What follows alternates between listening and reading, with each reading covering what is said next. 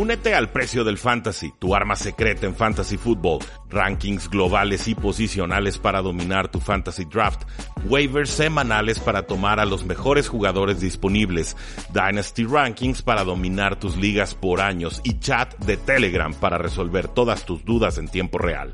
Visita stam.store diagonal precio NFL o da clic al link en este episodio para suscribirte.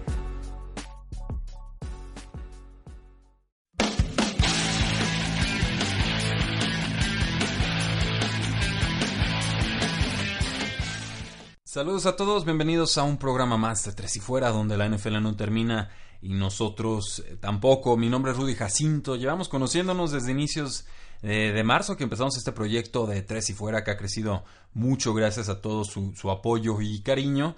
Y pues bueno, yo muy contento ahora de poder finalmente eh, platicarles que vamos a entrar de lleno a lo que ya son juegos o análisis de juegos específicos para la temporada NFL 2018. Esto, pues bueno, va a suceder gracias a que pues ya tenemos el kickoff, tenemos el duelo de las Águilas de Filadelfia contra los Atlanta Falcons, un juego muy apasionante, un juego en el que se enfrentan dos de los equipos que han representado la NFC en los últimos dos eh, Super Bowls, obviamente con resultados eh, distintos, pero cada que se encuentran las Águilas de Filadelfia y los Atlanta Falcons, no necesariamente hay muchos puntos en el marcador, pero sí me parecen duelos estratégicos bien, bien eh, interesantes. Incluso por ahí del 2016, las Águilas eh, fueron de los pocos equipos que lograron derrotar a los Atlanta Falcons antes de que llegaran al Super Bowl.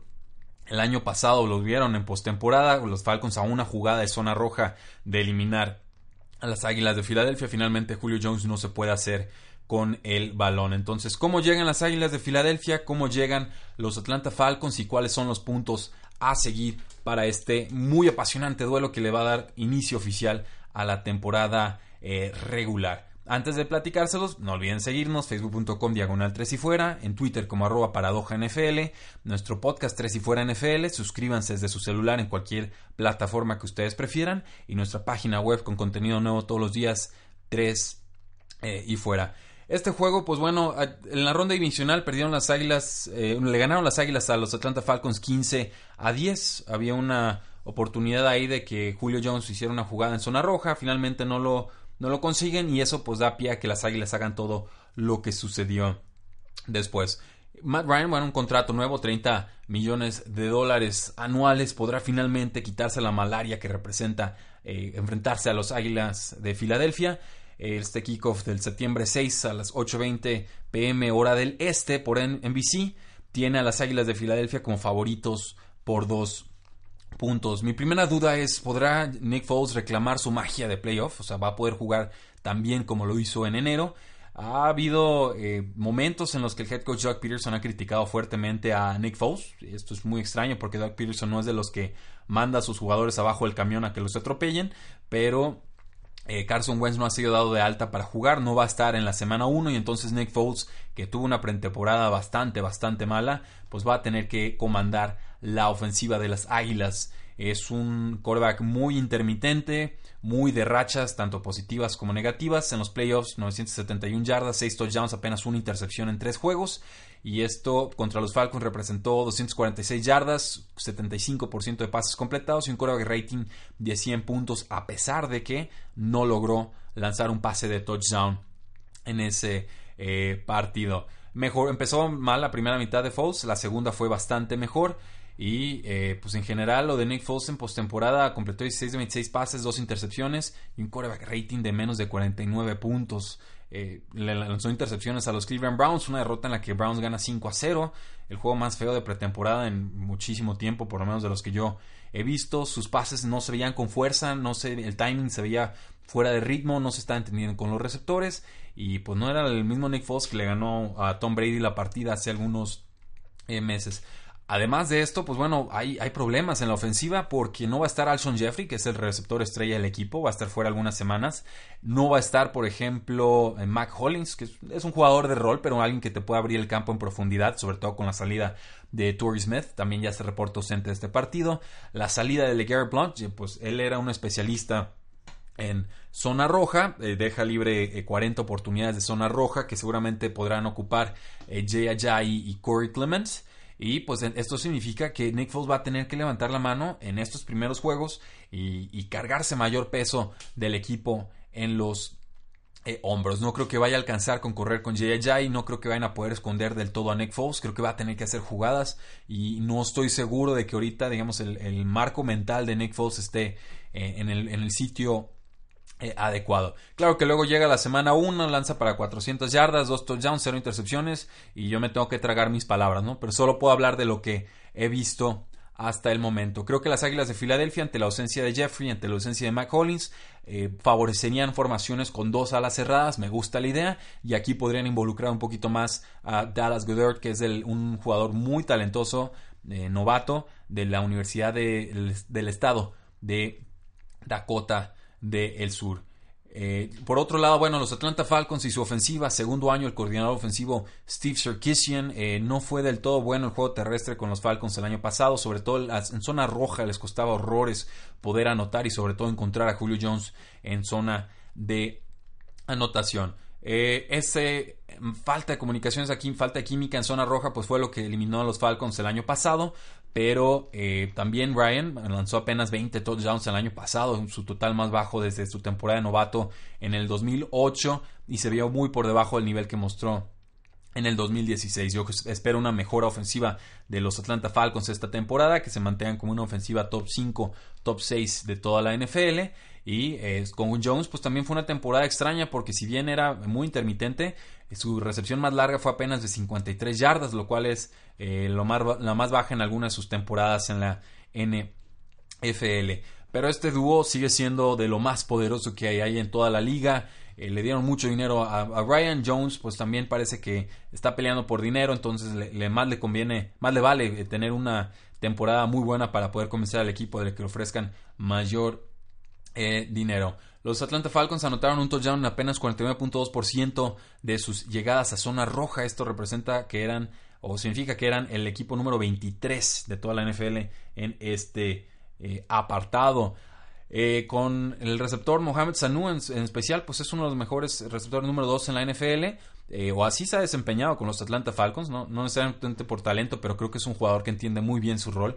Y llega Calvin Ridley de la Universidad de Alabama, un jugador muy completo también, que eh, se debe compenetrar bien con Matt Ryan. Creo que puede haber muy buena química eh, ahí. Y han tenido todo el off-season para estar pensando en cómo eh, derrotar a las Águilas de Filadelfia, pero sobre todo cómo ser más productivos en zona roja. Entonces, segundo año del coordinador Steve Sarkisian, problema o, diagnóstico de problema realizado el año pasado, mismo rival.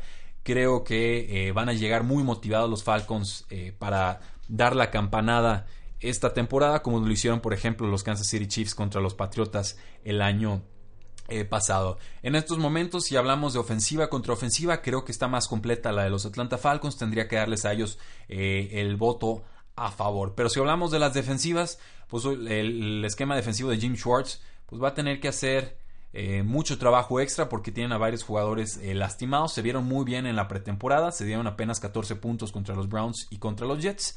Eh, se espera mucho de Fletcher Cox, el, defensive tackle, el, líder de la defensiva en el centro de la línea. También de Brandon Graham, quien es eh, pues una de las anclas en, la defensiva.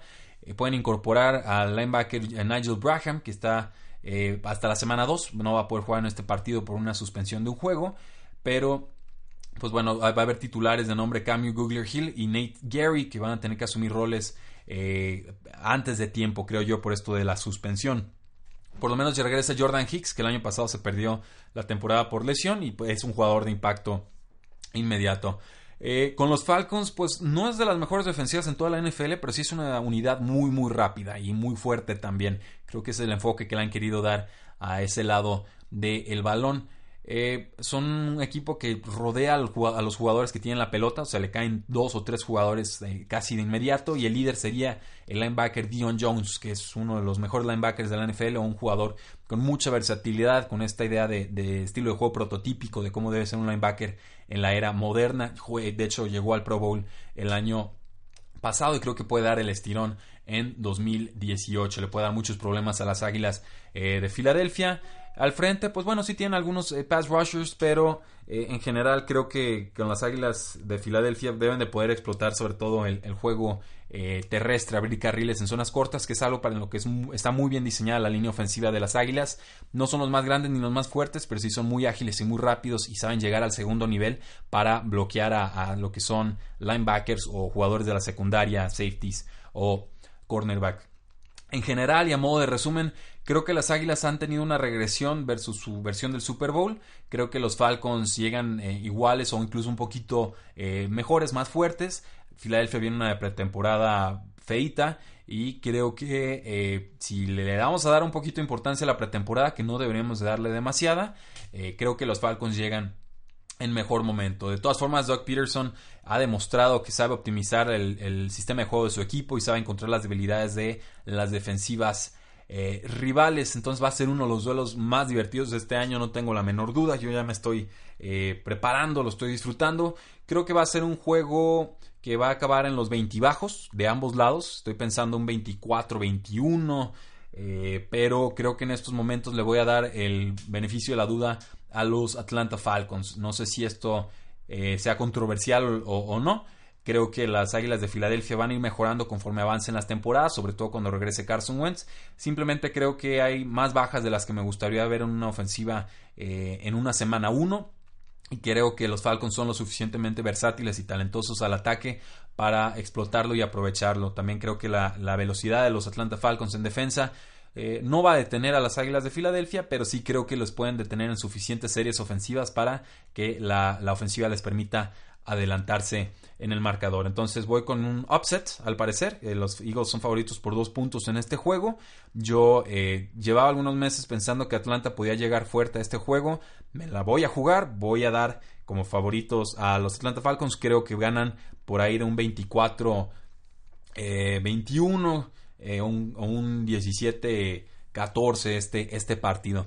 ¿Qué les parece? ¿Están de acuerdo o no están de acuerdo? Estoy descontando mucho a las Águilas de Filadelfia. Le estoy dando demasiado beneficio de la duda a los Atlanta Falcons. Búsquenme en, los, en las distintas eh, formas de contacto y me encanta escuchar y platicar y dialogar con todos ustedes. En verdad, eh, he estado muy sorprendido con el nivel de, análisis y lo, divertido que se pone la discusión sobre NFL en las distintas redes y plataformas sociales. Entonces, voy con los Atlanta Falcons este jueves. Les voy a estar mandando más contenido de podcast esta semana. Voy a estar viajando a la ciudad de Veracruz, entonces voy a dejar preparado algunos eh, contenidos. Nos quedan pendientes todavía tres eh, previas divisionales, predicciones divisionales de la NFC Norte, de la NFC Sur y de la NFC Oeste. También va a haber un programa especial sobre jugadores que se retiraron en las últimas dos, tres semanas, un programa más breve. Y por ahí también les voy a incluir un programa sobre waivers, sobre los jugadores que fueron cortados y contratados después de que los jugadores, eh, bueno, los equipos de la NFL tuvieran que hacer recortes de personal. Va a haber un dos programas más, va a haber mucho contenido esta semana, lo pidieron, se los vamos a dar. El sábado les voy a estar eh, subiendo ahí en ebooks eh, y en iTunes lo que es las predicciones para la semana 1, el resto de los juegos de la jornada y también eh, un programa creo que va a estar alojado el día de mañana jueves con eh, información general de la NFL, sobre todo la, situación de Le'Veon Bell con los Pittsburgh Steelers, que al parecer Le'Veon Bell no jugaría la semana 1 y ya están muy molestos algunos de los compañeros de Bell. parece que va para largo la protesta, no sabemos cuántas semanas, pero merece mucho comentarlo. Entonces vamos a estar dando esas y otras noticias. La NFL no termina y nosotros tampoco. Tres y fuera.